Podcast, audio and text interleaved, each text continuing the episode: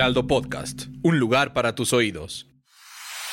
Empodera tus finanzas y aprende cómo cuidar y hacer rendir tu dinero. Esto es Dinero y Finanzas Personales. Hiring for your small business? If you're not looking for professionals on LinkedIn, you're looking in the wrong place. That's like looking for your car keys in a fish tank. LinkedIn helps you hire professionals you can't find anywhere else, even those who aren't actively searching for a new job but might be open to the perfect role. In a given month, over 70% of LinkedIn users don't even visit other leading job sites. So start looking in the right place. With LinkedIn, you can hire professionals like a professional. Post your free job on linkedin.com slash people today. Estudiar en el extranjero es uno de los sueños de muchas personas, pero no siempre es fácil. Creo que es un tema interesante y del que hay muchas cosas de las que podemos hablar. Sí, justo es uno de los temas que podemos pues hacer en, hincapié en este programa porque hay muchos gastos que están alrededor del hecho de viajar al extranjero, ¿no? Creo que muchas veces no pensamos en todo lo que vamos a necesitar, como es el trámite de un pasaporte, si se requiere visa al país al que vamos a visitar, un seguro para viajar hacia el extranjero, también necesitamos, por ejemplo, el lugar en el que nos vamos a quedar, si vamos a pagar una renta, si vamos a buscar un hostal o vamos a tener compartir con un roomie. Entonces son muchas cosas las que están en torno a esto, que claro, sería una muy buena experiencia que te puede ayudar en tu vida profesional o, o si eres estudiante, pero bueno, hay muchas cosas más. Sí, creo que ya cuando pensamos justo en salir del país hay demasiadas cosas que, que incluir, ¿no? En el paquete. Ya hemos hablado de vuelos, de viajes, ¿no? Eh, y creo que en este no es la excepción porque se tiene que investigar mucho.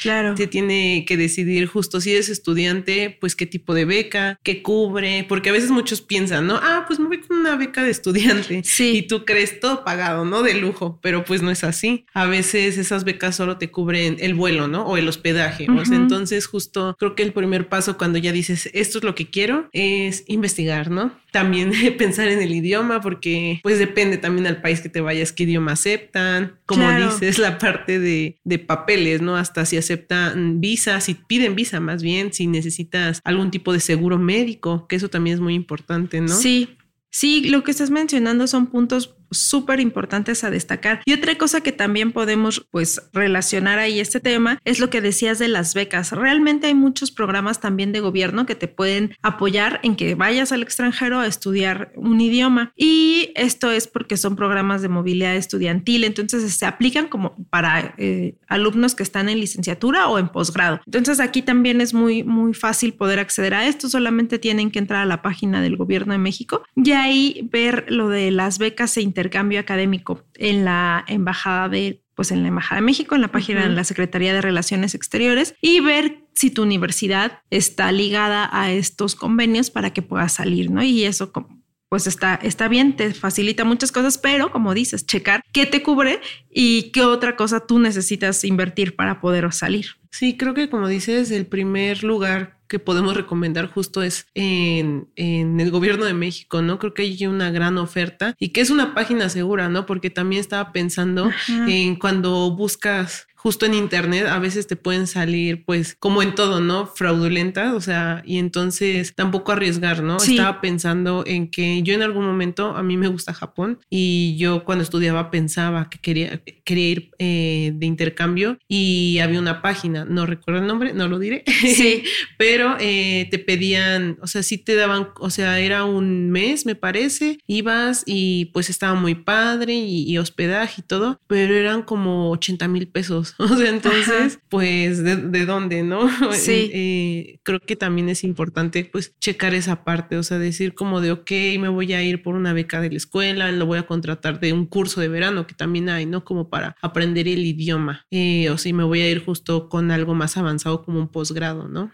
Creo que es importante. Sí, justo lo que mencionas es súper importante para tener en consideración los gastos que necesitamos, porque puede ser que recibas esta beca o apoyo económico o que tu familia también te ayude si eres estudiante y te digan, bueno, contamos con este y tienes ya cierta cantidad para poder moverte, pero también hay que, hay que pensar en otras cosas que están en torno a esto, ¿no? Por ejemplo, como decías tú, ir a Japón. ¿Qué necesitas para viajar a Japón? Hay países que te piden cierto tipo de vacunas, otros que necesitas documentos especiales además de la visa y el pasaporte, o también cosas tan elementales como el equipaje que vas a llevar. O sea, dependiendo del lugar al que vayas, el clima que haya allá, pues no va a ser el mismo de aquí y necesitas también preparar ese tipo de cosas. Lo mismo que tus documentos personales, ¿no? O sea, llevar siempre tus pues escaneados tus documentos de identificación personal, tu licencia, tu acta de nacimiento, tu CURP, todo lo que necesitas para poder moverte en el extranjero. Sí, fíjate que ahorita que decías eso también estaba pensando en que hay mucha gente que piensa lo que decía al inicio, ¿no? Ay, me voy a ir al extranjero porque me voy a buscar una beca y qué fácil. Pero también hay esa parte que muchos dicen, pues me voy a quedar más tiempo, se termina mi beca, pero ya no me regreso, ¿no? O sea, yo así estoy pensando en, nombres que no diré de amigos, eh, pero pues tampoco es tan sencillo, ¿no? O sea, te quedas y ya vienen otras problemáticas, ¿no? Entonces, pues si piensas hacerlo como un pasito para moverte a otro país, creo que, creo que no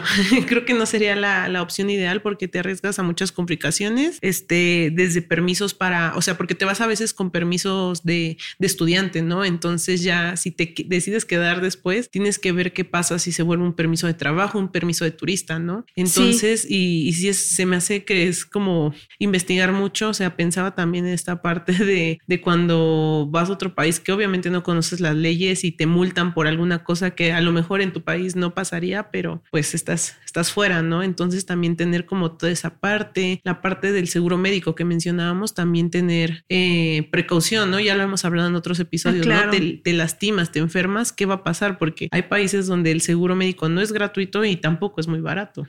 Sí, exacto. El seguro médico no es barato y, considerando que es en el extranjero, pues incrementa ese costo. Entonces sí es importante considerar ese tema y saber que pues lo vas a necesitar para estar en otro país. También hay que considerar que hay muchos lugares que te piden que hables por lo menos un porcentaje del idioma que quieres ir a estudiar. Entonces, como decías, tal vez no es tan sencillo de decir, ah, pues no sé nada de ruso y me voy a, Moscú, ¿no? A pasar seis meses por allá. Entonces sí considerar qué es lo que necesitas, qué es lo que te piden también las instituciones educativas y los, los, pues los gastos que vas a tener allá. También otra cosa que me parece importante destacar es que sí, definitivamente es una experiencia que sí te puede nutrir y que te puede llegar a aportar mucho para tu futuro porque ya tienes una experiencia de haber vivido un tiempo en el extranjero, conocer otra cultura, tener otro idioma que pues muchas veces aquí no podrías aprender de la misma manera y verlo así, o sea, también es una inversión, lo tenemos que ver como esto porque al final nos va a ayudar para nuestro futuro y no tanto como un plan de diversión, porque sí, también puede serlo, se puede combinar, pero eh, hay que tener como en consideración esto que si lo hacemos es con un objetivo claro, ¿no?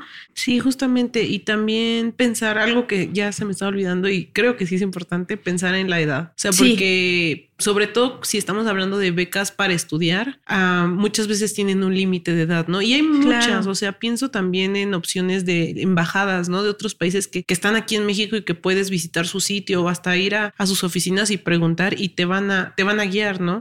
Y pueden ser opciones para justo lograr pues ese viaje o ese crecimiento profesional o, hasta estudiantil académico, ¿no? Pero pues hay que investigar porque se acaba el tiempo, ¿no? A veces lo dejamos hasta después. Y como decías también al inicio, eh, checar en tu universidad, ¿no? En, caso de que sea eh, desde ahí, hay muchas opciones, ¿no? Eh, entonces, buscar cuál se adecua a, lo que buscas, tanto como crecimiento personal, como la parte del dinero, ¿no? Y, ahorrar también, ¿no? Si estás siendo un estudiante, a lo mejor hay esa posibilidad y, y poder aprovechar la experiencia, ¿no? Claro, sacarle el máximo provecho, o sea, no estamos diciendo que es imposible, si se puede, solo recomendamos investigar para que pues la experiencia sea lo más provechosa posible. Sí, justamente, y, y bueno, también para no dejar afuera a los que ya no pueden por la edad, porque ya no son estudiantes, también hay otras opciones, ¿no? Hay este para irte a trabajar, para voluntariados, entonces, pues justo buscar, investigar, creo que eso es el primer paso, investigar qué se va a acoplar a ti, ¿no? Y creo que ya como un dato duro que podemos decir es que es interesante saber que México está en el puesto número 10 de estudiantes que salen del país, ¿no? Entonces, creo que eso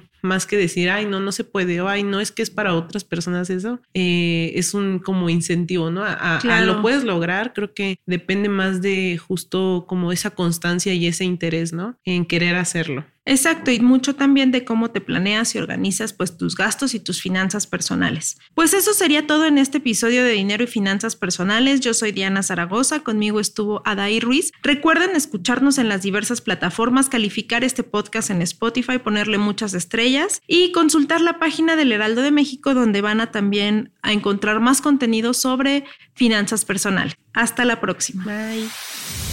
No te quedes con la duda. Compártenos tus preguntas en las redes sociales del Heraldo de México. Esto fue Finanzas Personales.